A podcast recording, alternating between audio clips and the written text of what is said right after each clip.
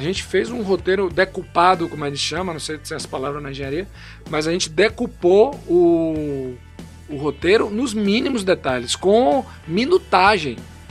Bacana. Minutagem. Cronograma ali, minuto a minuto. Minuto a minuto. A música tem 3 minutos e 34 segundos. Aí depois termina a música, tem uma transição, o artista vai sair da, da, da escada tal lá do fundo, o outro vem da de cá, o balé tal, aí pam, vai, toca e aí faz o que está ensaiado. Então assim, esse roteiro mega decupado estava na mão da equipe do diretor.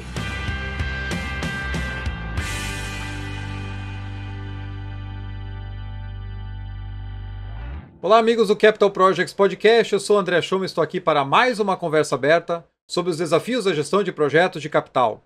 E hoje eu estou muito feliz de abrir uma nova série aqui dentro do nosso canal, que vai estar nessa quarta temporada, que nós começamos alguns episódios, onde eu vou gravar, estou gravando aqui em Salvador, em estúdio, presencialmente com alguns convidados ilustres, e esses episódios vão vir ao longo das próximas semanas para vocês. A gente tem muita coisa legal para falar nessa série e eu começo com um baita assunto que eu, particularmente, tenho muita curiosidade. Hoje a gente não vai falar de projeto de engenharia, mas falaremos com um engenheiro. Um engenheiro que migrou, migrou para música e que fez a sua carreira dentro da música e na produção. E a gente vai ver um pouquinho da história aqui. Eu vou falar hoje com Alexandre Lins. Ele é diretor artístico, produtor musical, instrumentista tem uma vasta experiência nos mais variados campos da música popular, instrumental e na direção de espetáculos. Premiado como Grêmio Latino do melhor álbum de música regional ou de raízes brasileiras, pela produção musical do álbum MTV ao vivo da cantora Ivete Sangalo, foi ganhador do Prêmio Bravo em 2010, é diretor musical do Prêmio Caime de Música e diretor artístico de diversos DVDs, entre eles o Multishow ao vivo, no Madison Square Garden, da Ivete Sangalo, que a gente vai falar desse grande projeto aqui para vocês. Ele também é professor, gestor, sócio da oficina percussiva Toca Tambor, produtor musical de mais de 30 álbuns de diversos artistas, tendo conquistado prêmios de disco múltiplo de, de platina, em diversos deles, inclusive no DVD da Ivete Sangalo no Maracanã, um outro grande projeto. É também formado, olha que interessante, em engenharia civil na Universidade Federal da Bahia e graduando no curso superior de música popular também na Federal da Bahia. Alexandre, seja muito bem-vindo ao Capital Projects Podcast. Obrigado, André. Muito obrigado. Estou achando incrível estar aqui, né, trazendo um pouco do meu conhecimento, né, dessa área, mas com esse enfoque, né, de estar falando para engenheiros, assim, essencialmente. E para mim vai ser uma delícia fazer e também desafiador, né, porque eu vou estar elaborando, pensando na minha história, né, até então, com esse, essa perspectiva. Vai ser é. muito legal. Eu tenho muita certeza, assim, eu estava muito curioso para esse papo aqui, uhum. porque sempre trazer exemplos de projetos que são grandes projetos que você faz em outros ramos, e quando uhum. a gente uhum. pensa na parte artística, a gente está tão acostumado a ver shows, a ouvir músicas, uhum. né, é. os, os artistas que a gente gosta, mas quantas vezes a gente não pensa do trabalho por trás de poder produzir aquilo, Sim. de executar, e a gente vê que tem muitas ferramentas, isso eu vou querer conhecer aqui ao longo do papo, o quanto isso é parecido com outros projetos que a gente faz. E o nosso público que é muito acostumado com engenharia e construção, mas não só de engenharia e construção, tenho certeza que vai adorar esse papo, porque eu também estou muito curioso para saber como é que se faz uma produção artística. É uma coisa que não me passa muito pela cabeça pelo meu background. Certo. E eu quero começar justamente explorando a última parte da tua apresentação que eu comentei, que como que um engenheiro civil vai para uma carreira na música e desenvolve. Depois a gente vai entrar, né, o passo a passo da tua carreira, etc, essa evolução como é que foi. Mas assim, você se forma engenheiro e começa a trabalhar na engenharia. E aí de repente tem uma mudança de exatas para a parte artística completamente diferente e a carreira então deslancha. O que que te levou como engenheiro, trabalhando em engenharia, a dizer assim, não, acho que o meu futuro é na música? é, foi, foi por aí. É, eu estava num momento já formado, já há dois anos trabalhando né, como engenheiro. Eu trabalhava na Promon Engenharia, que é uma empresa grande, né, brasileira e trabalha, acho que em outros países também. E num momento legal, muito bacana assim da minha carreira de engenharia. Mas assim, antes disso, obviamente, eu já convivia e trabalha, não trabalhava assim como aquele trabalho que me sustentava, né, que era meu trabalho primeiro, o primeiro trabalho era engenharia, mas eu já estava né, lidando com a música, tocando sempre que possível, né? Não foi uma coisa assim que eu e, tipo, pá, já foi, né? Que vou também... aprender do zero, é. larguei mão, eu vou começar a aprender alguma coisa. Aí realmente seria assim mais desafiador do que já foi, na verdade, né? Uhum. Porque realmente foi um desafio. Eu estava bem ali, a empresa bacana, né? A Promon, a gente conversou aqui um pouquinho antes, né? De que é uma empresa super legal do, do mercado. No momento muito bom da empresa em Salvador, porque era o momento da ampliação do polo petroquímico né, de Camaçari, uhum. e a empresa estava muito bem, um número quase 200 funcionários aqui em Salvador. É. E aí, é, um belo dia, eu bato na porta do superintendente e comunico a ele que eu não vou mais continuar na empresa, né? Então, obviamente, isso foi um processo para mim, né? uhum. né? Muito ali pessoal, né? Eu tive que pensar, refletir e, enfim, até tomar a decisão. Mas foi assim, eu pedi um papo com ele, avisei que não queria continuar, ele ficou curioso e despertou, né, aquela, mas como você vai sair, você vai fazer o quê? Eu falei, não, eu vou ser músico. Aí ele, ah, certo, músico, e você vai trabalhar onde? Eu falei, olha, ainda não sei, mas eu mas vai dar certo. Vai Bote dar certo. fé, confia em mim que vai dar certo. E aí é, eu pedi demissão, e daí em diante eu segui na minha carreira, né, de nova carreira de músico. Uhum. E logo aqui em Salvador tem uma coisa, né? Salvador é uma cidade muito musical, né? Sim. Cidade da música e e eu sou percussionista, né? Uhum. Meu instrumento, meus instrumentos são as percussões, os tambores.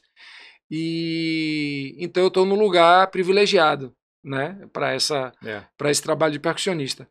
Mas, ao mesmo tempo, é isso. Eu já tinha, naquele momento, uh, 26 anos. Né? Então, foi uma, um risco e não, um risco não calculado, posso dizer assim. Uma gestão de risco não calculado.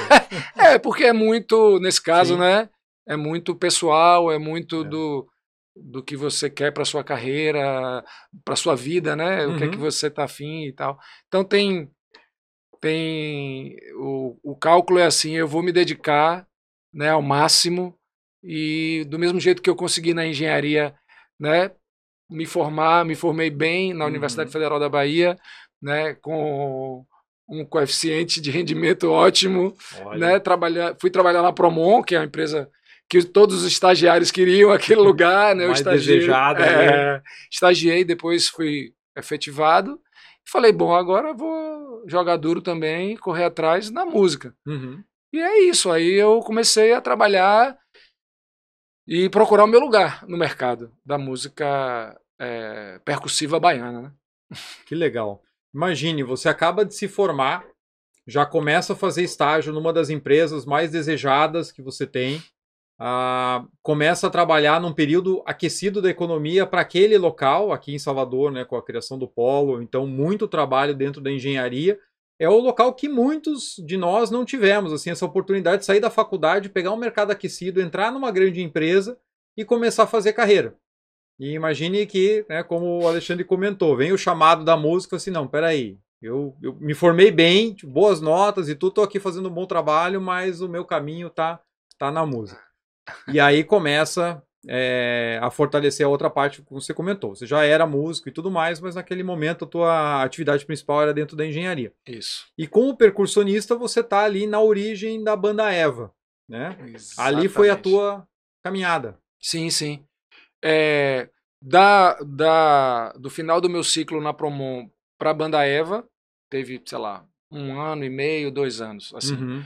Né, que aí eu estudava, porque o, o músico é, tem que estar tá estudando sempre. Aliás, Sim. qualquer profissional, né? qualquer né? Um. Mas a, a, música tem o aspecto é, do corpo, né? Uhum. Da, de você condicionar o corpo. Você precisa estar tá no instrumento e você precisa estudar sempre. Uhum. É cruel nesse sentido que se você para de estudar uma semana para voltar, você, né? É diferente daquela, daquele trabalho intelectual que você uhum. lê, assimilou, aquilo fica e você para um tempinho, mas enfim, você dá continuidade, né? Na música sempre tem, sempre tem essa questão, uhum. seja qual for o instrumento, né? Sim.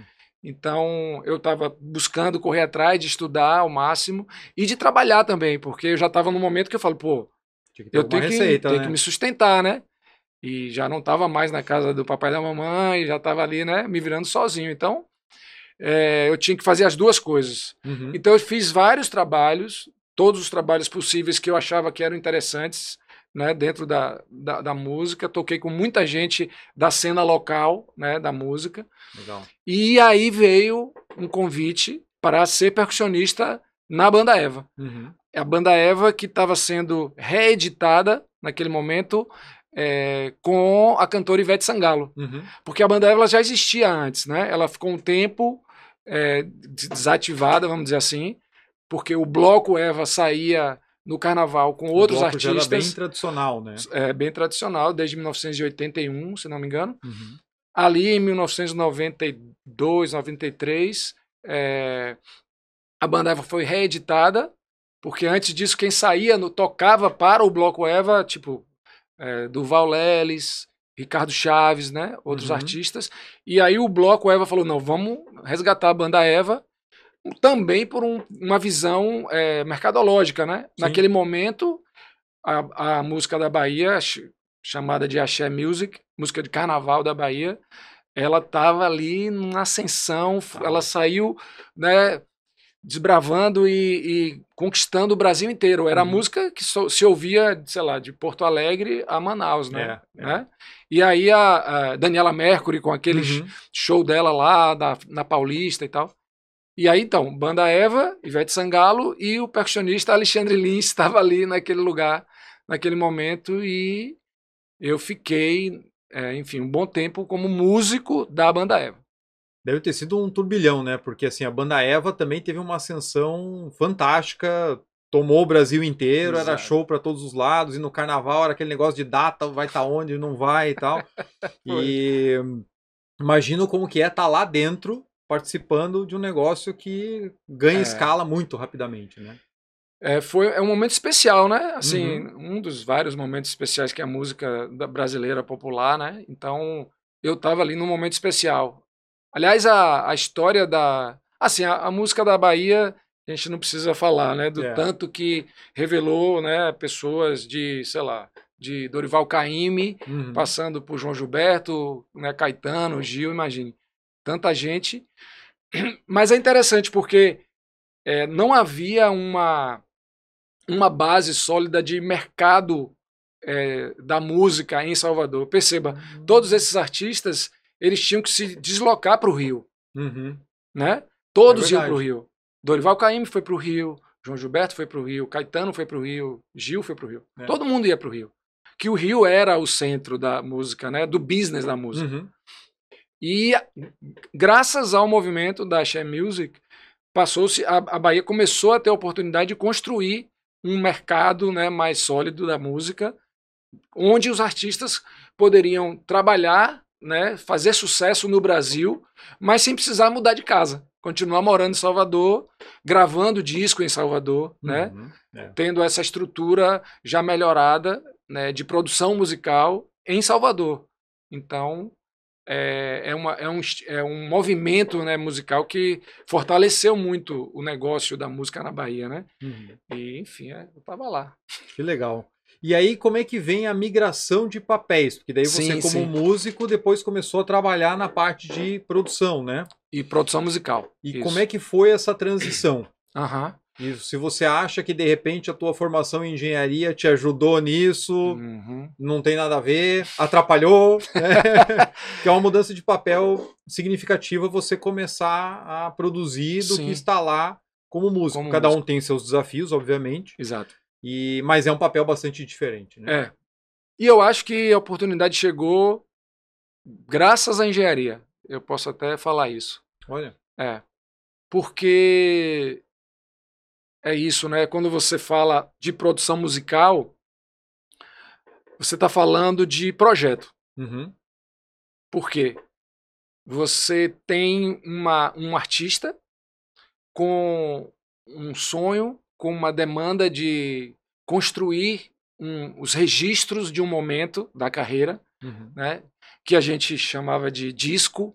É. E, ou agora é melhor falar álbum, ou enfim. Que agora vira EP e vira single e tudo cada vez mais rápido, né, de é. consumir, pelo menos nesse mercado da música comercial, né? Uhum. É, mas enfim, aí tem surge essa, essa necessidade do artista. Naquele momento existia, ainda é até hoje, mas o papel da gravadora era ainda mais forte, mais pesado dentro Sim. da carreira, né?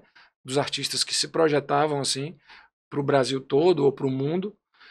E então a estrutura do artista, né, do seu escritório, né, do artista em si, a estrutura de uma gravadora, que no meu caso foi a Universal Music, uhum. que era a gravadora da banda Eva, e depois da carreira solo de Ivete. Então, e a gravadora, ela contrata um profissional para fazer a gestão desse projeto, que é um disco. Uhum. Então, e gestão em todos os aspectos, né? musicais, né, que aí mais subjetivos, né, mais de construção de um repertório, entender as músicas, é, trocar ideia. Na verdade, o produtor está ali como um, um é, o eu do artista fora dele, uhum. sabe? Aquele cara que pode dar feedbacks para o artista, né? Para que o artista ele não fique ali ele e ele mesmo, né? Ali é, construindo aquele, aquela coisa. Então, tem esse lado, mas também tem um lado, é, digamos, mais executivo, né? Uhum. Mais de pensar em budget, né? Pensar em, é. pô, temos prazo. tanto é, de grana, temos um prazo a cumprir, né? Temos contratação de diversos profissionais que estão envolvidos, porque é uma cadeia de profissionais, né? Uhum. É uma cadeia até extensa, assim, de profissionais é, que trabalham para que um disco aconteça, né? Ele, você possa ouvir ele no seu hoje na sua plataforma de streaming, é. né? Na minha época já não era vinil, mas era o uhum, CD, né? Colocar CD. no seu Walkman é. e ouvir. Então tem uma uma cadeia de profissionais ali e um tempo, enfim, todo um processo. Então eu acho que o fato de eu ter esse perfil de engenheiro, né, uhum. em mim, é, ajudou e meio que foi determinante para eu é, ser convidado a assumir o papel de produtor musical na carreira de Ivete, aí já na carreira solo de Ivete. Legal. E você primeiro começou a assumir papéis assim junto com outros produtores ou Isso. do nada chegaram para você como músico, olha, estamos vendo suas habilidades e tal, você já, já faz muito mais do que só o teu papel na música e tudo, e a gente quer te colocar como produtor. Como é que foi essa virada de chave? Ela foi gradual ou apareceu uma oportunidade e foi?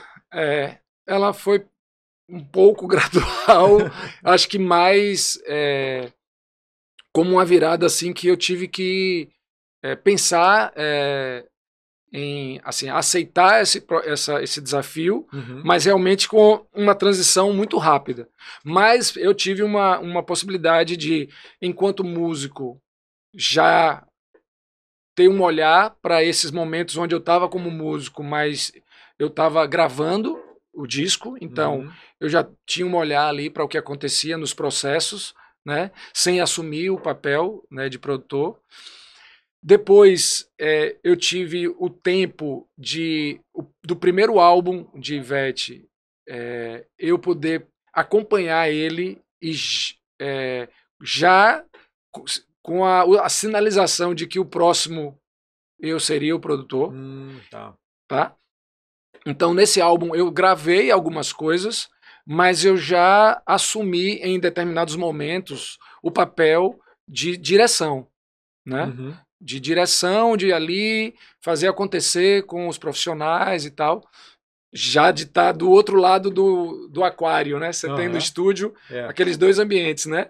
O aquário onde ficam as pessoas que estão gravando e a técnica, né? Com isolamento uhum. e de uhum. fato um, um painel de vidro onde você pode se comunicar visualmente, mas tem que ter o isolamento, né? Acústico é. entre um lugar e outro para que você possa dentro da técnica monitorar, ou seja, ouvir o que está acontecendo lá no aquário pela, pelo sistema de monitoração das caixas de som e, e poder saber exatamente o que, é que a gente está captando, né? Através uhum. dos microfones e tal. Então eu já ficava desse lado, né? Legal. Isso no processo de gravação e também acompanhei os processos seguintes, né? Que você grava. Isso eu não estou falando nem da pré-produção, porque existe aí uma, uma grande é, caminho até se chegar em estúdio, né? Uhum, pois é. Não começa direto no, De- no estúdio, você tem um estúdio. caminho longo para chegar Longo lá. que a gente seria um, o segundo capítulo, talvez, É. não sei se você vai querer falar disso, mas gravação, mixagem, Uhum, masterização e aí você ter o master, sai da masterização, o master para levar para a fábrica e você poder reproduzir, né? reproduzir. replicar, entendeu? Então eu já estava ali naquele disco e de fato foi um aprendizado maravilhoso. E aí daí em diante eu assumi e passei a produzir é, um, vários discos. Os, os discos aí, sei lá, não lembro quantos, mas sei lá, talvez uns sete. Teria que parar Olha. e contar. Dos os próximos sete álbuns de- da carreira de Ivete, fui eu que produzi. Olha. É, E aí depois você entra também na parte da direção artística. isso. Legal. Se puder explicar um pouquinho pra É. gente dessa transição também e principalmente a diferença entre os papéis. Acho que para o nosso público vai ser Sim, interessante. sim, é. O produtor musical é um, um profissional muito conectado a, a digamos, ao áudio, Uhum. né? A, a produção do registro fonográfico, né? Da música. Colocar ali numa mídia tal que o público, né? O, consumidor possa ouvir. Uhum. Então, falando essencialmente de áudio de música, né? É, e foram os primeiros discos, né? Teve o Beat Beleza, teve o Festa, da música Festa, Aham. né, que foi um grande sucesso, época de Copa do Mundo e tal, É. que né, a música tocou. Enfim, aí teve uma sequência de discos. E aí, em, se não me engano, 2003, é, foi o primeiro DVD de Ivete Sangalo. Que aí já era o registro é, audiovisual, né, transformado em álbum, Uhum. mas ali já com conteúdo audiovisual, que era música como, como disco, só que gravada ao vivo, Ao vivo. no show. Então, e a partir daí, nesse, nessa configuração, já, já vem a figura do diretor artístico, né? Porque aí você já tem que, além da concepção musical, né? Ali, arranjo, né? Enfim, é, gravação, estúdio, né? Para fazer pré-produção, para depois que gravar ao vivo também fazer após. Tem toda a parte do show, né? Do Uhum. visual, do palco, né? Do que é que vai ter visualmente, né? Para você cenário, poder efeitos. cenário, tudo. efeitos, iluminação, é, vídeos é, que vai passar no- nos painéis, enfim, Uhum. um monte de coisa. é, dan- dançarinos, depende do tipo de show. Pois é. né? Então é mu- muita coisa. E aí vem essa figura para roteirizar tudo isso, né? Ter um Uhum. roteiro de, de como tudo isso vai acontecer e colocar essas equipes também para trabalhar junto, né? Meus amigos, fazendo uma pausa aqui no nosso episódio, nessa série de gravações aqui em Salvador, para lembrar a todos que agora em janeiro nós vamos abrir as inscrições da primeira turma do curso GPI FEL de 2024, o curso de Gestão de Projetos Industriais com o uso da metodologia FEL, onde nós abordamos todas as melhores práticas globais de desenvolvimento e planejamento de projetos, projetos de capital, projetos de infraestrutura, projetos industriais que precisam ser tratados adequadamente durante a fase de concepção e desenvolvimento para que você reduza os riscos da execução e alcance novos patamares de sucesso. Então comece 2024 dando aquela turbinada na sua carreira, se inscrevendo no GPI FEL. O link para mais informações você encontra aqui na descrição desse episódio. Eu espero você lá. Olha só, já não bastava ter todo um ambiente complexo de uma produção musical que não é fácil, que tem várias etapas e que a gente está acostumado aí a, a escutar perfeitamente quando sai uma obra de um artista, principalmente de quem a gente gosta. E aí, né, o Alexandre vai para a parte da direção artística que ele coloca mais complexidade em cima. E não só isso, né? A gente vai falar um pouquinho agora de uma grande produção que ele conduziu, que foi o show da Ivete Sangalo no Madison Square Garden. Sim. Então, a Ivete, obviamente, dispensa apresentações e tenho certeza que muitos de vocês já ouviram, pelo menos, falar do Madison Square Garden, que é uma casa em Nova York, que é uma das mais famosas do mundo para os artistas. É a casa do New York Knicks, para quem gosta aí da NBA, ou seja, tudo de importante que acontece em Nova York só é importante se acontecer no Garden. Eu Isso. estava até escutando um podcast de basquete, que eu Sim. curto bastante NBA, e aí estavam comentando que esses dias ah, um canal passou um jogo. Tinha outro jogo bem mais interessante para televisão e o canal passou o San Antonio Spurs com o New York Knicks. Sim. que hoje no campeonato, pelo menos dessa temporada, não significa nada para o campeonato. Mas tem o Embayama, que é um Hulk novo que entrou agora, que está sendo a sensação, Aham. e ia ser o primeiro jogo dele no Garden.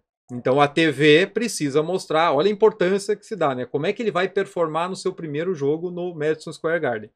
Então, imagina só o tamanho da responsabilidade de levar uma produção do Brasil para lá, Uhum. fazer um grande show, que foi um baita sucesso, foi premiado e tudo mais, com essa complexidade de você ter responsabilidade pela parte musical e pela parte artística. Sim. Como é que é fazer um projeto dessa magnitude com essas características que a gente comentou? É, realmente foi. Tranquilo. Fácil. foi tranquilíssimo. Tava... Na verdade, assim, é, é tão grande, mas tão grande, que eu não pensava na dimensão. Assim, falando um pouco mais subjetivamente, assim. Uhum. Depois que eu me dei conta disso, Olha. que eu passei o processo inteiro. vezes até é bom, né? É isso, eu não podia parar pra ficar assim, ai meu Deus, como isso é grande, nunca ninguém fez isso antes no Brasil. Uhum. Ah, será que vai dar certo? Não dava para pensar nisso. Porque realmente, assim, não tinha uma referência anterior em termos de Brasil. Uhum. Na verdade, no palco, na arena principal do Madison Square Garden, foi a primeira artista que performou lá, né? Olha. Já tinha tido show, se não me engano, de Roberto Carlos, mas é num, num anfiteatro, num anfiteatro, num teatro, que é da própria, é, do próprio Do complexo. Isso, do Mas Madison. não na, Mas não na arena. ali, na arena.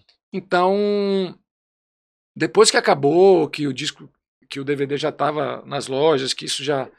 Aí eu comecei a me dar conta, assim, de. Caramba, bicho, você, você participou disso, é. Você não. Não se deu conta lá atrás é, você, do- da você, dimensão você não travou também, você não. É. Sabe, não enlouqueceu, você não. Uhum. Nada emocionalmente que tenha impedido você, né? de- Porque É. você poderia dar um. né? É. né? Então, assim, teve isso. É, de fato, é isso. É, um, é uma, uma, uma arena emblemática para o mundo todo. Qualquer artista de qualquer porte, quando vai tocar lá, é um, um evento especial, especialíssimo na carreira. Uhum. Imagine uma artista brasileira, né? Sonhar com, e- com isso e ver isso realizado. Né? É. E, de fato, a complexidade é, começa por isso, né? É você. A gente tinha que levar para os Estados Unidos uma, um grupo de pessoas responsáveis por entregar o aspecto artístico todo e em alguns departamentos também técnico, Uhum. porque Ivete não foi fazer no Madison Square Garden um show é, que ela já vinha com uma carreira internacional, onde ela já tinha, sei lá, uma, tido, feito turnê é, com é, baseado num- nos Estados Unidos e uma carreira internacional, gravado nos Estados Unidos e, e com uma equipe é, americana, até Uhum. talvez, quem sabe, com músicos americanos, a depender, né, se ela tiv- hipoteticamente, se ela Aham. tivesse ido por esse caminho, Não né? é aquele show que o artista vem fazendo de cidade em cidade e vai fazendo uma arena maior. E adiciona uma coisa ou outra. Exato. Não, ele foi É. 100% inédito. ali, Inédito. aquele- e com, um, um- com pessoas e com é, essa parte de toda de pré-produção, de ensaios, tendo que começar no Brasil, né? Uhum. É, Então, não dá pra mobilizar pra lá e passar imagine. o tempo todo lá. não dá. Até que-. É até interessante se eu esquecer de falar como foi que a gente até teve a possibilidade de ter, de, de montar esse show minimamente uma vez em outra É. arena, porque, porque nos Estados Unidos esse tipo de arena você tem em quase todas as cidades, né? Não com a simbologia do Sim. Madison, mas em Tem arenas muito em, mais espaços do que aqui, espaços Muito. que você aproveita bem para esse tipo de e às vezes até são arenas tecnologicamente até melhores do Uhum. que o próprio Madison Square Garden. Mas o Madison Square Garden é o Madison Square Garden. É. E a gente pôde montar e fazer esse show com, com bilheteria, com público, é, em uma outra cidade, é Worcester, próximo a, a Nova York. Uhum. Então teve isso. Mas isso é um repertório de música brasileira, é, músicos brasileiros, dançarinos brasileiros, é, a produção do conteúdo de os videocenários, né, que a gente chama, de um artista brasileiro. né? Então, é, a gente te, começou tudo isso no Brasil, construindo com essas pessoas e com várias reuniões de planejamento uhum. com a, a, equipe americana, né? E com uma parte da equipe, inclusive, era inglesa. É. é, o diretor de vídeo era é, Nick Wickham, que ele é, ele é, é, inglês. A produtora de vídeo dele é na Inglaterra. Uhum. E a pós-produção, de, a edição né, do vídeo, o color e tal, foi feito na Inglaterra. Olha. E eu tive lá, após a gravação, para acompanhar, corrigir alguma coisa de uhum. edição, sugerir alguma mudança para fazer o fechamento e daí seguir com a autoração, né? Que é essa coisa de juntar áudio, vídeo, é, as, as na época do DVD, né? Você tinha aqueles menus, né? que você é. navegava, extras e, tal. extras e tal. E aí na autoração juntar tudo isso. Mas então, ainda teve essa história. O, o, o lighting designer, o, o projetista da luz, ele também era inglês, mas esses caras trabalham com o mundo todo, né? Uhum, é. É, o Nick Wickham já um dos DVDs de Madonna, ele foi ele que dirigiu. Patrick Woodruff, que é o, o, o lighting designer, já fez Rolling Stones, vários. Então, assim, foi. Velho, é inacreditável, assim. Era uma equipe, assim. E a serviço da música brasileira, pois é. entendeu? É. Isso que é muito legal. É. A serviço de uma artista brasileira e da música brasileira. Então, isso, isso. para nós é equivalente ao que a gente fala tanto de mega projetos, né? Um show desse porte, com esse envolvimento, com essa complexidade, com pessoas de diversas partes do mundo. Então, realmente é um, um grande de um evento. Você comentou, né? Várias reuniões de planejamento, muita preparação aqui no Brasil. Depois tem toda a parte de pós-produção, que a gente não imagina também a trabalheira que dá e os uhum. custos que isso né, representa. Quanto tempo, mais ou menos, entre começar de fato a trabalhar no projeto aqui no Brasil, passando pelo show e o DVD saindo lá na frente? Sim. Quanto tempo a gente está falando aqui, mais ou menos? Ah, nesse caso, como. Normalmente não seria assim, né? Mas assim, dois anos antes do show, a gente já estava pensando em, em equipe, é, porque a gente tinha que montar né, a equipe. Uhum. Né? É, não é assim, né? Chama o fulano, é bom nisso, ah, isso aqui, tal. Ó, semana que vem em Nova York, livrou uma data lá, o New York Knicks não vai jogar, eles não sabem o que fazer com o Garden, e nós vamos lá aprontar alguma coisa. Né? Não mesmo. Então, e são, e a gente como o investimento foi muito bacana na parte artística, que é a parte que né, me competi ali de fazer, uhum. é, esses profissionais são super requisitados, né? Sim. Então a gente tinha que realmente fazer com muita antecedência.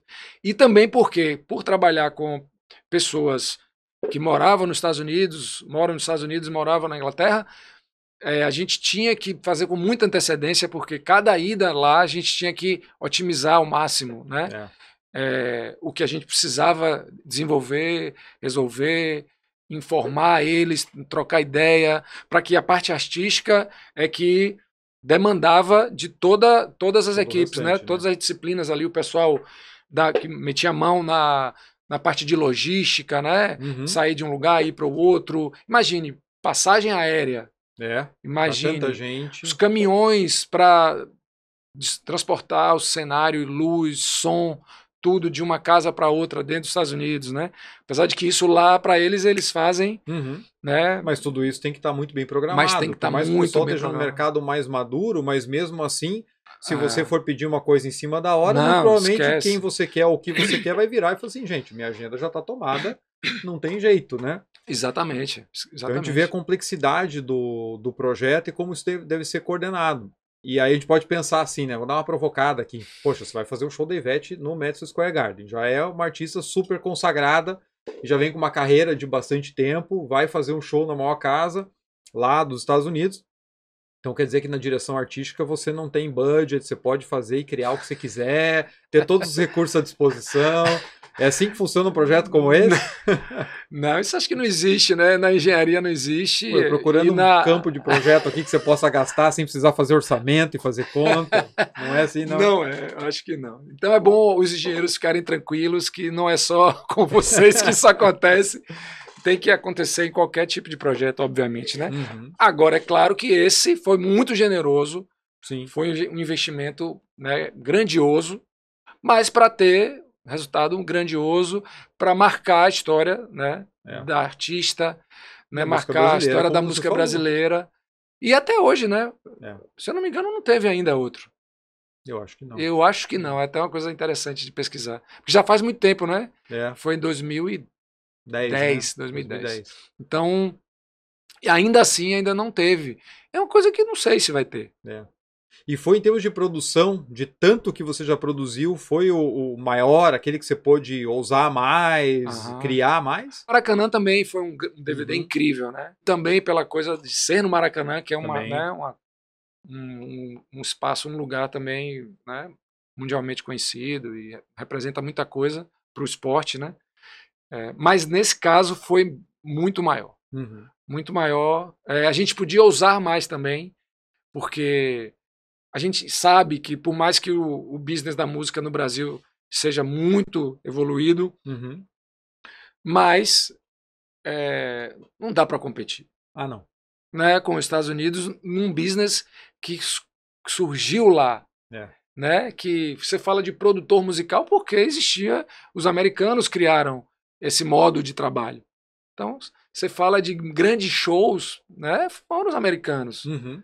Então, É. assim, não tem como, por mais que o Brasil evolua, os caras estão também evoluindo e tal. Então, a gente podia mais. É, os sonhos né, poderiam ser realizados assim, com mais confiança de que ia acontecer, Uhum. né, que ia dar certo, que as coisas iam funcionar. É claro que as, as equipes brasileiras também foram muito responsáveis por isso, porque Sim. se a coisa não viesse do Brasil bem planejada, né, musicalmente e em termos de planejamento mesmo, executivo e tal, não ia adiantar, né? E Uhum. o, o projeto ia, no meio do caminho, ia quebrar. É. Era, uma- era uma coisa, ia, ia ser quebrar, mas quebrar feio, assim, né? Imagine, É, os riscos são muito altos. muito né? altos.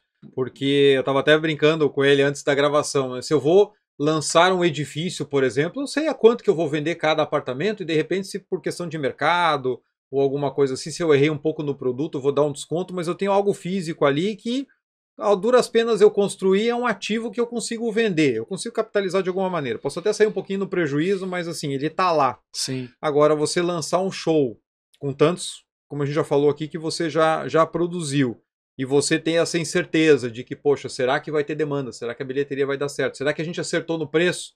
E de repente lota e você pensa assim, puxa, dava para ter cobrado um pouco mais para É. poder arriscar um pouco mais e tudo, né? Não para, ah, podia ter ganho mais dinheiro e tal. Isso também faz parte do business, porque se o business não der dinheiro, também não se sustenta. Claro. Mas errar para baixo é ruim, errar para cima é ruim. Então É. você lida com risco. Daqui a pouco, poxa, não vendeu tudo antes e naquela semana está previsto que o tempo vai estar péssimo. E aí, aquele cara que vai de última hora já não vai mais, porque vai estar chovendo. É. Então envolve muito risco Muito. ali na operação. E envolve também, nesse caso, é, o aporte financeiro ali, a, a, a grana, ela vem de diversas formas, né? Uhum. Porque bilheteria é só uma. É só uma. Nesse caso da de um show desse que é uma produção de DVD, né? Como se chamava.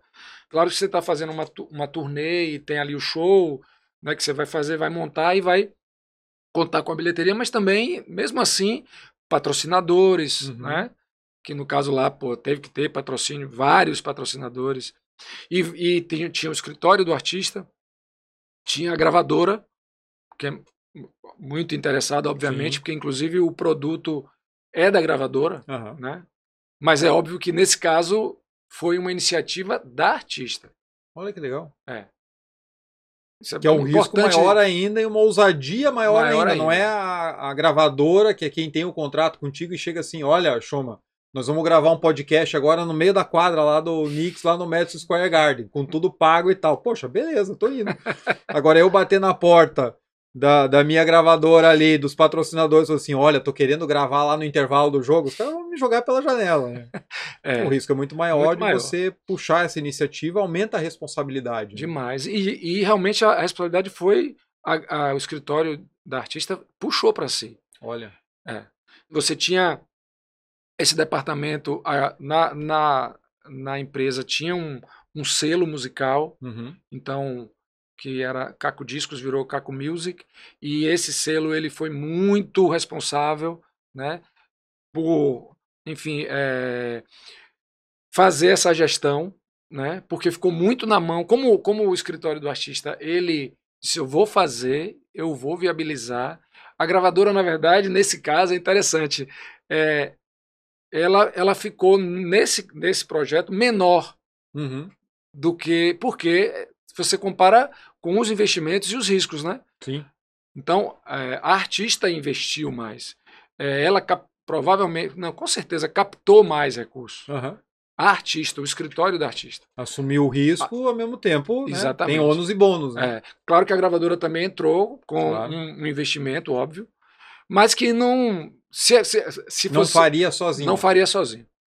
E, e, na verdade, o escritório se tornou maior em termos de tudo, de risco investimental, do que o papel gravadora. da gravadora, entendeu? Então, foi. Olha que interessante, mais um outro ponto bacana, né? Onde você inverte os papéis ali e, e puxa, assim, poxa, a gente tem condições de ousar mais, de fazer um projeto maior e a gente vai fazer. Você vem comigo, beleza, Isso. mas eu vou puxar porque se eu não puxar, ninguém vai chegar aqui, bater na minha porta e me oferecer uma oportunidade de ouro. Eu tenho que fazer acontecer. Exatamente. E aí vira projeto, cresce a responsabilidade. Convencer todo mundo, uhum. porque imagina isso no papel, né? E esse tipo de projeto, então, não só esse, né? Tantos outros que você também produziu e dirigiu, tem cronograma, orçamento a gente já comentou aqui, você tem as restrições ali e tal, tem cronograma, uhum. tem programação, tem gestão de riscos, por exemplo, poxa, se aquele efeito não entrar, se aquilo não acontecer, se um instrumento falhar no meio, ah. né? Como é que isso é tratado nesse tipo de ambiente onde você não tem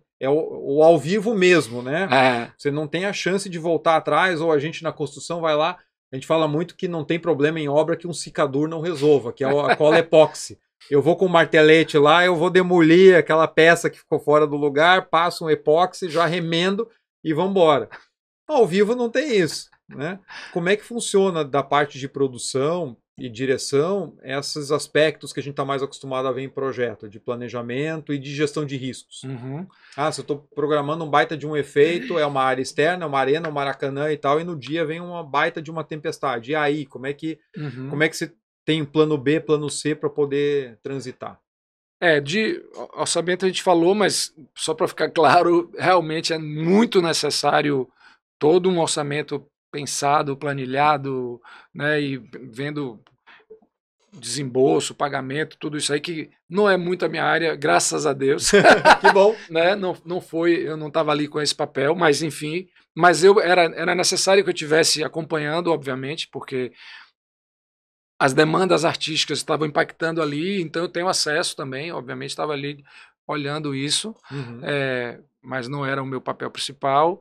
É, cronograma mega necessário, justamente por toda essa coisa de sair de um, de um continente né, da América do Sul para a América do Norte e trabalhar todo, tudo isso com datas que né, data do show. A data do show não tem data, como horário para começar e horário para terminar exatamente né? você tem horário para terminar é, muito. multa é Madison Square Garden então Lá o que o pessoal mais fala é em multa e taxas. é, toda hora, toda hora era uma taxa.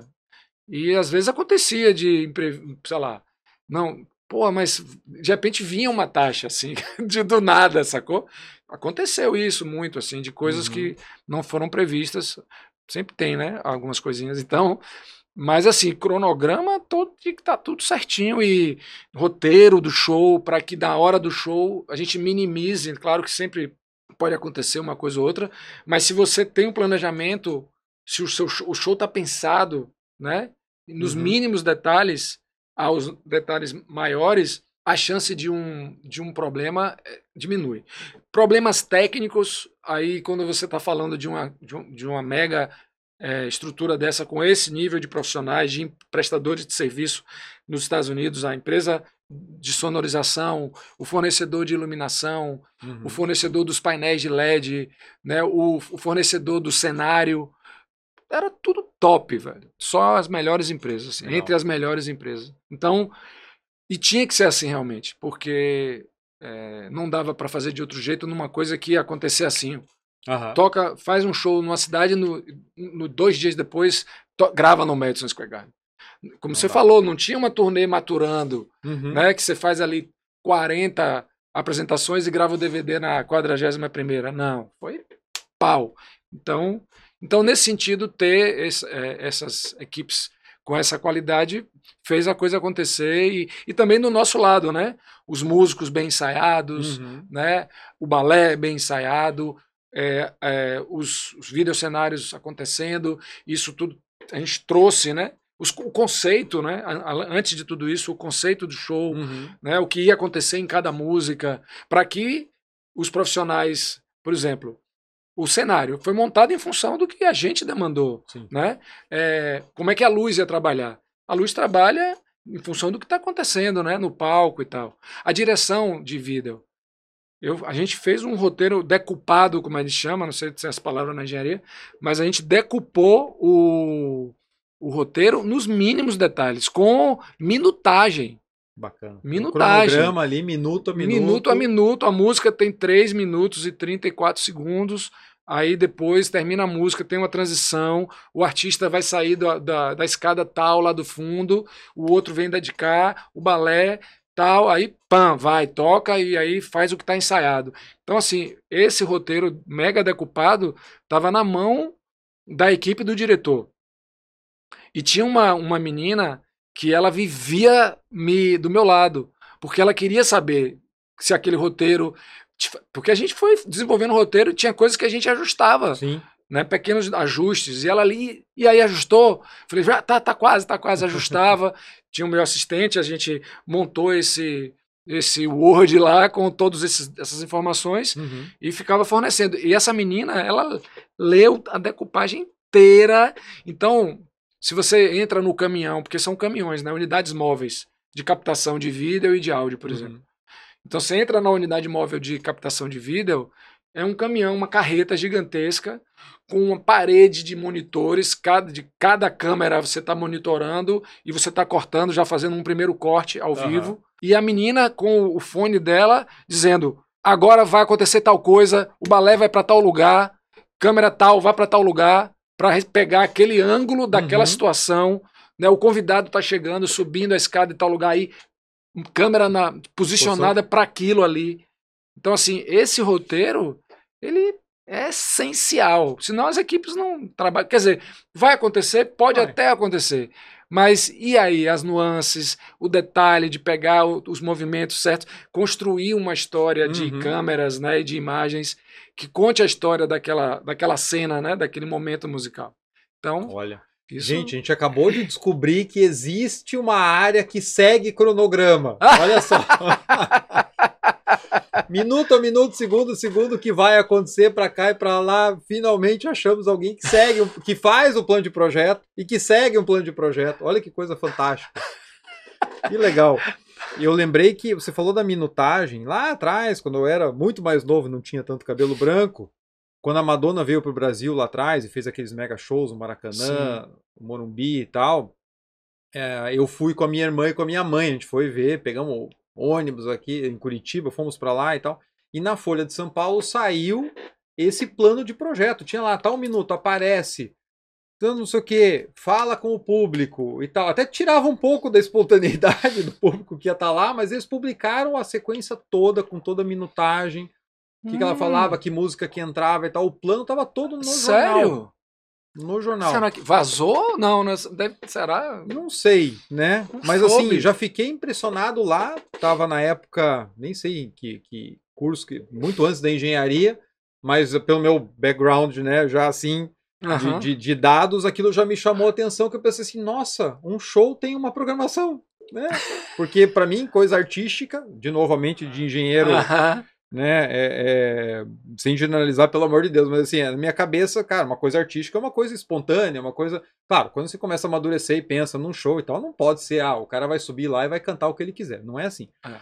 Mas, como você falou, para você fazer toda uma produção, contar uma história, ter toda uma, uma, parte artística que vai acrescentar muito aquele espetáculo, fora a parte musical que tem que estar tá perfeita. Exato. Você só cria esses efeitos se você tiver como captar todas essas nuances, senão muita coisa vai acontecer ao mesmo tempo. E vai se perder. E vai se perder, né? Exatamente. Então, muito legal. Eu lembro que num desses extras de DVD de algum artista é, de fora, eu lembro ter visto muitos anos atrás, não vou lembrar que artista que é, mas aparecia o papel do, do diretor de imagem e ele estava num, num, centro desse que você comentou, cheio de. de... Enquanto o show estava rolando as câmeras sim, lá, sim. E ele ia no microfone, assim, ele de pé andando de um lado para o outro, e câmera tal, não sei o que e tal, e já falando, prepara a câmera Exato. X, corta para cá e tal, e corta para lá. E era um negócio frenético, assim, que eu imaginava que se eu ficasse fazendo aquilo por uma música, eu já ficava louco. Né? Mas é assim. E o cara ali na hora, já Tem fazendo a pré-edição no, é. no, momento, e é o que vai aparecer no telão, e é o que vai aparecer no DVD depois e é, tal. É, é. E aí todo mundo tem que trabalhar bem, né? Porque o câmera tem que ser sensível também, né? Sim. Para oferecer ao diretor um plano bacana, né? É. Um movimento de câmera bacana, porque aí tá na mão do, do uhum. câmera, né? Ou é. do. No caso do ser humano, ele tem uns robôzinhos também, mas, enfim, aí tem tudo isso, né? E aí você vai. É uma cadeia, né? Se todo mundo oferece um pouco, você vai enriquecendo, né? Nossa, e acaba muito. que o produto final fica bonito de ver, fica agradável, flui. É, é como se você tivesse lá, né? Uhum, Nesse é. caso da, da produção do audiovisual, a intenção é essa, é para você captar a emoção e fazer com que a pessoa se sinta lá no, no Madison Square Garden, né? É. Essa, vendo realmente tudo. Aliás, até melhor no sentido de melhor. que vai ver coisas que se você está ali na um pouco mais longe, né? Você vai passar, mas você vê o detalhe, né? Uhum. É, só pensar o quão interessante é você sentar na frente da TV e acompanhar o show com uma câmera principal parada pegando o palco inteiro, que é a nossa visão quando a gente está no estádio. Uhum. Você vai gostar e tudo mais, mas chega uma hora que até cansa. Agora, quando você vê a produção mesmo, uhum. você tem ali dois, três segundos, aparece uma imagem, aparece um detalhe, esse vem para cá, esse vai para lá e tal. É muito mais dinâmico, muito mais rico, acrescenta muito mais ao todo, né? Que legal. E como é que vocês tinham briefings assim para essas questões do que de repente, sei lá, era uma coreografia que saiu errada, um problema no, no áudio ou um efeito que não entrou? Vocês tinham essas conversas dos times? Tinha muito ensaio, Sim. como você já comentou, mas chegava a ter uma conversa tipo, se acontecer isso, a gente vai fazer tal coisa, uma, uma um plano B para algum ponto específico ou não precisava? Não, eu, eu quer dizer assim, porque tem muita coisa que você é, você tem como contornar, uhum. né?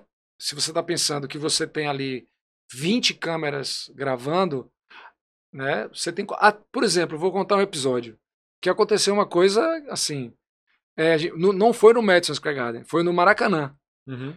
O show rolando, todo mundo lá trabalhando, as equipes tudo gravando, de repente pagou tudo, Nossa. sem som, sem luz, sem nada. Esse deve ser o maior medo de todo, porque assim, não gerador, tem o, o gerador e por alguma razão, por exemplo, o gerador você tem o o, o backup do gerador. Uhum. Né? Ah, tem o gerador, você tem a, a, alimentação normal, o gerador e o backup do gerador? É, na verdade, nesse caso, você, você já vai. De, é gerador, você não usa a energia ah, da, da casa, por exemplo. Porque não comporta. Do Maracanã. Do, é. Também é você fica. O gerador, em tese, você é tá ali. Com, garantia. É, é, e você tem o gerador que tá e o gerador backup para entrar automático. Uhum. Inclusive, isso na época do Maracanã, eu lembro que era assim: você tem duas tecnologias e tem dois preços. você tem aquele que caiu, entrou, e tem aquele que caiu, o rapaz vai lá gira a manivela, tô brincando, não, uhum. mas gira a manivela e entra o segundo. Você espera ali uns cinco minutinhos para ele aquecer. Correr lá, aquecer, transferir. Mas aconteceu isso. Mas aí o que acontece? Para o público, aí, meu amigo, é acreditar na energia. Uhum. Porque enquanto tiver se resolvendo, né, o artista procura é, sei lá, sinalizar alguma coisa. Eu não lembro se foi só na luz e o áudio continuava e Ivete pôde é, continuar com... conversando com o público, ter algum uhum. tipo de. Mas Ivete, nesse caso, inclusive, ela é craque, né? Pois é. Aí a gente estava com um artista que, para essa situação, para tudo, ela é uma super artista. E, além de tudo, tem jogo de cintura uhum. para resolver situações assim. Tem muito. Então, então, assim, tem situações que você não, não, não, você não fica parando e fazendo uma lista de planos B, assim, uhum. para tudo, porque é tanta coisa, Sim. né? Mas é, tem coisas que você consegue resolver na pós-produção, entendeu? Legal. Tem isso. Eu tive no show do Coldplay lá em Curitiba, que é um espetáculo que todo mundo fala muito e tudo mais, ainda mais pelo efeito das pulseiras e tudo mais, muito, uhum. muito bacana. E numa determinada parte do show, não vou lembrar os nomes agora, né? Gente, não sou tão fã assim, mas o, o guitarrista, eu vi que ele ele começou a fazer algum tipo de sinal e tal, não notei nada no áudio, né? Sim. Porque também minhas habilidades, né, ficam por aí. Mas eu notei que ele estava tentando comunicar alguma coisa e o vocalista parou. Parou. Falou, não, não, pera aí, pessoal, por favor, um minuto aqui, não sei o que e tal, que o técnico não tinha percebido e Sim. ele estava chamando porque a guitarra dele tinha desligado né? Assim, algum Sim. problema no cabo ali na comunicação e tal. Perdeu a guitarra. E aí, com aquele negócio de tentar resolver sem chamar a atenção, né? Tipo, cara, vem aqui, me traz outra e tal, não sei o quê. Ah, Eu vou isso, não, peraí, gente. Aconteceu, Ah. acontece, beleza, parou, Exato. pega. Testou ali, tá funcionando, vamos começar de novo, vamos embora. Não É tem, isso, né? é Então, maneiras diferentes de tratar, tipo, gente, vamos fingir que não aconteceu e que ninguém tá notando e vamos lá. é, Não, pô, beleza, estamos aqui, é. pôs de volta e vamos embora. É, a gente tinha, e também tem essa possibilidade, né? Se dava um, sei lá, que, que acontece, você tem a possibilidade de refazer a música, Uhum. né? É. Pro- Eu falo para o público, gravação de DVD, pelo menos nesses, né, que eu trabalhei, eu, a gente evitava ao máximo, porque a gente queria dar dinâmica ao show, a gente não queria que, que o show ficasse parando o tempo inteiro, Uhum. Porque você fosse esfria, natural, é, né? você esfria o público. É. E DVD faz, tem muito a ver com a do público também, Exato. né? A interação, né? É a diferença para um Uhum. você fazer um show sem, em, sei lá, filmado dentro de um estúdio. Né? Então, você precisa do público estar quente ali. É. Então a gente evitava ao máximo, assim, mas tinha situações, ou porque alguma coisa realmente foi assim, não dava para contornar. Uhum. Muitas a gente segue, segue que a gente se vira depois. Mas uma ou outra a gente pegava aquela música e vamos fazer de novo. Aí a galera, aí Ivete, pá, né? Galera, é o seguinte, hein? Todo mundo como se fosse a primeira vez. aí quando, aí ela filma a galera, aí ela, aí a galera, e aí filmava e enfim Olha dava aquela E é muito do toque, como você falou, do artista, de trazer isso e dizer assim, gente, acaba ficando melhor às vezes a segunda. Sim, é. Naturalmente não seria. que não mas seria pela habilidade de trabalhar com o público ali, chamar o pessoal junto, acaba ficando até melhor. exatamente. Olha. Eu lembro também que eu, eu um DVD da do Star Wars, eu acho. Também não sou fã, eu comprei só por conta dos extras. que tem um documentário, não vou saber em qual filme, tá? gente? Não assisti nenhum filme. Assisti o documentário que chama One Minute, que eles contam a participação multidisciplinar e o tempo e o trabalho que leva para gravar um minuto de filme que é uma, um minuto importante, é um duelo no planeta de lava. Quem segue a saga, né, deve assim, pô, Choma, como é que você não sabe isso que é uma parte importante? Desculpa aí, mas eu tava de olho no projeto. E aí eles, eles mostram, o documentário dura mais de uma hora para contar um minuto. Eles mostram toda a coreografia e a preparação para a cena de luta. Eles falam de como foi o design do cenário, o pessoal fazendo desenho mesmo na mão. Uhum. E aí ia lá o, o Spielberg, ou era o George Lucas? Aí, George aí, Lucas, Agora o né? pessoa vai me cancelar de vez. O, dire- né? o diretor do. O diretor. a- acho que é George É. Lucas, né? Eles colocavam os desenhos todos na parede, e ele chegava no escritório, o pessoal, nossa, meu Deus, ele, né, ele tá aí e tal. E tinham vários desenhistas. E ele chegava e olhava a parede cheia de propostas de desenho, porque ele queria materializar o planeta de lava. Então, qual que seria o melhor cenário desse planeta? Sim. E aí ele olhava os vários desenhos e ele ia passando assim, não, não, não, não. Esse aqui tá interessante, mas não. Esse aqui tá legal, mas não para esse filme. Esse tá não sei o que tá. Esse aqui tá legal, mas se a gente fizer mais isso, mais isso, mais isso tal, né? E aí ele ia embora, o pessoal falou assim: "Nossa, ele viu o meu desenho, né? Um- recusou, mas falou que de repente lá na frente e tal". E aí eles começavam a desenvolver em cima, antes de entrar toda a parte gráfica digital, né? Sim. E os efeitos que vinham depois, os efeitos sonoros também, a orquestra. E aí eles provocam, eles passam uma cena sem som, sem música, e uma cena com a música, pô, é outra emoção. Totalmente. Tal. Então é muito interessante você ver, porque, de novo, a gente olha a produção artística, a gente fica tão entretido no storytelling, o que é, de repente, né, o objetivo do, do, da direção, mas tem tanta técnica por trás, a alimentação do pessoal a, as moças que faziam as reservas de passagem para a turma toda, porque eram centenas de pessoas viajando para lá e para cá, que tinham que ficar hospedados, que tinham que comer, e uma gravação que tem que ser postergada porque ah. alguém passou mal e não sei o que, como é que eu faço? Tem a cena, lembrei agora, já estou ah, fugindo do assunto aqui. a cena famosa do Indiana Jones lá, que ele tá num dos filmes, né, que ele era para brigar com um cara, é uma cena que o cara vem com, sei, com faca, com chicote, alguma coisa assim, e ele saca a arma e dá um tiro. Que no filme não é o normal né? E aí eles tinham, na verdade, programado aquela cena e coreografado aquela cena por diversas vezes, por dias e dias, com muita gente. Era coisa, né? Aquelas de cair do telhado e pular por cima do carro e não uhum. sei o quê. Uhum. E no dia o Harrison Ford passou mal. E aí eles estavam com todo o elenco ali, as câmeras e tudo, é aquele custo. E assim, gente, nós vamos ter que ficar o quê? Mais dois dias aqui esperando ele melhorar para fazer tudo de novo. A galera já tem passagem, já tem que ir embora e tal, não sei o quê. Aí pegaram ele com febre, assim, não, vamos mudar a cena. Ele, o cara vai aparecer e aquela luta que ia durar 10 minutos vai demorar 30 segundos. Né? Um vai olhar para o outro e vai sacar, vai matar o cara e vai resolver o projeto na hora. Né? Então, coisas que acontecem, né? E a gente pensando na parte técnica, que legal que é você poder Pô. ver projetos assim diferentes, né? Você vê pelo hall, né? O hall de créditos do final de um filme. Você, você fica ali meia hora passando o nome de gente.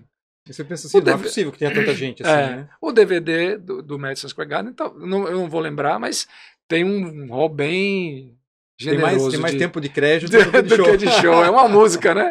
É, é uma música. E coisas que a gente vê, eu agora com a minha filha pequena, 5 anos, a Gabriela, você vê desenhos, às vezes relativamente simples e tal, e quando termina o desenho também tem um hall de crédito, você olha assim e fala, não acredito, tem tanta é. gente trabalhando nessa produção. Que tem. Pois né? é. Legal. Alexandre, você comentou ao longo da tua carreira, aqui nessas histórias todas que você passou, o quanto a tua visão de engenharia também te ajudou, junto com a veia artística muito forte, uhum. né?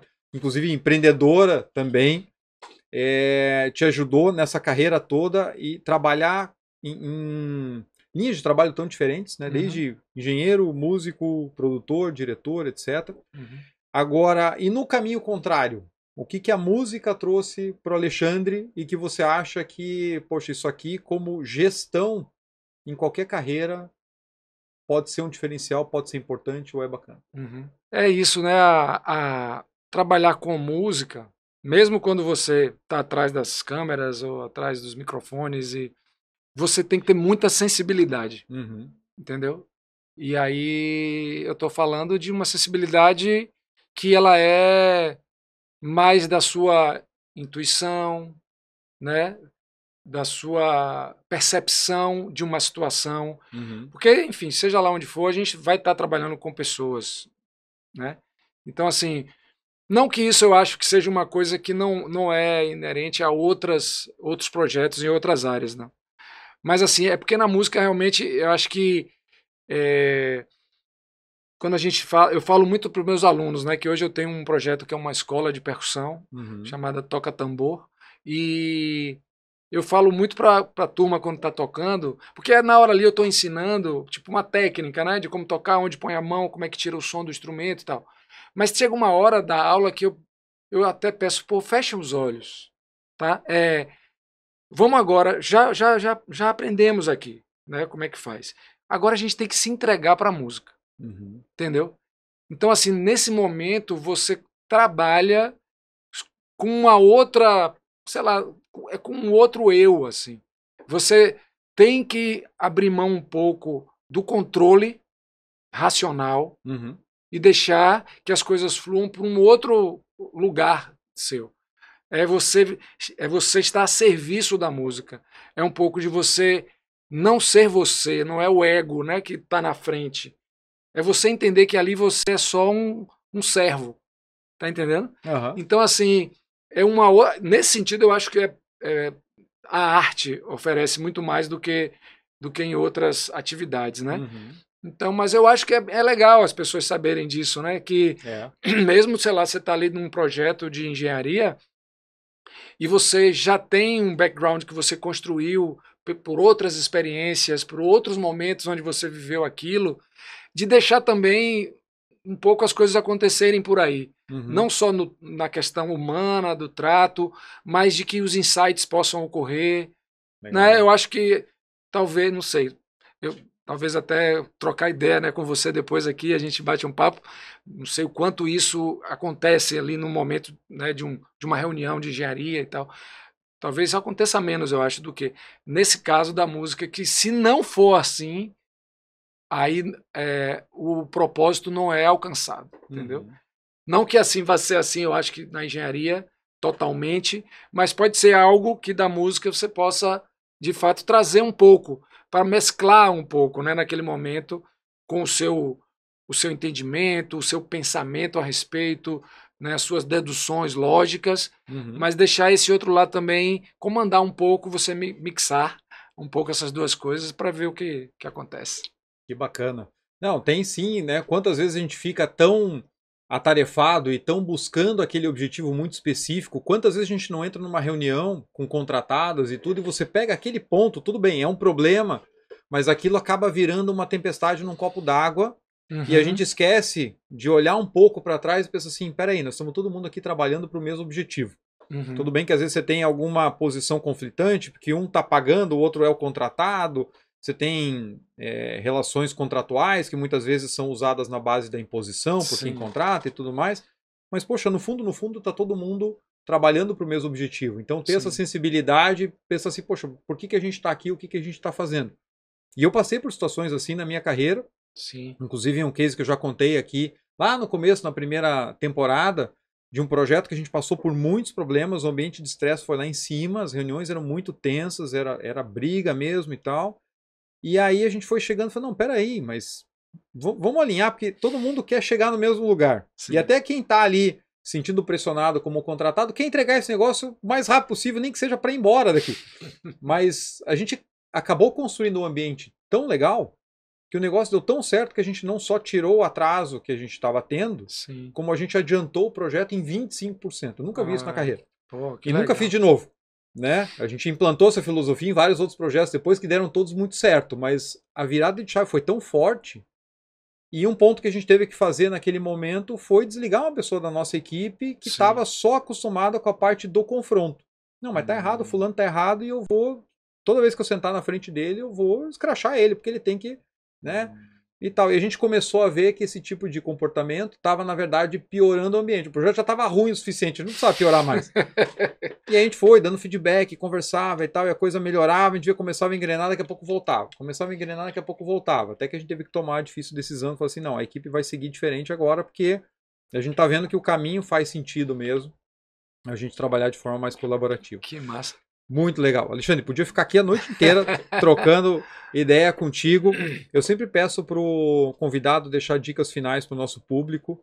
E uma coisa que para mim é muito interessante na tua história foi como seguir a tua paixão te levou por um caminho que você queria Sim. e talvez tenha se transformado, aí não sei, né? Muito maior do que você tinha sonhado lá atrás, quando você saiu da engenharia.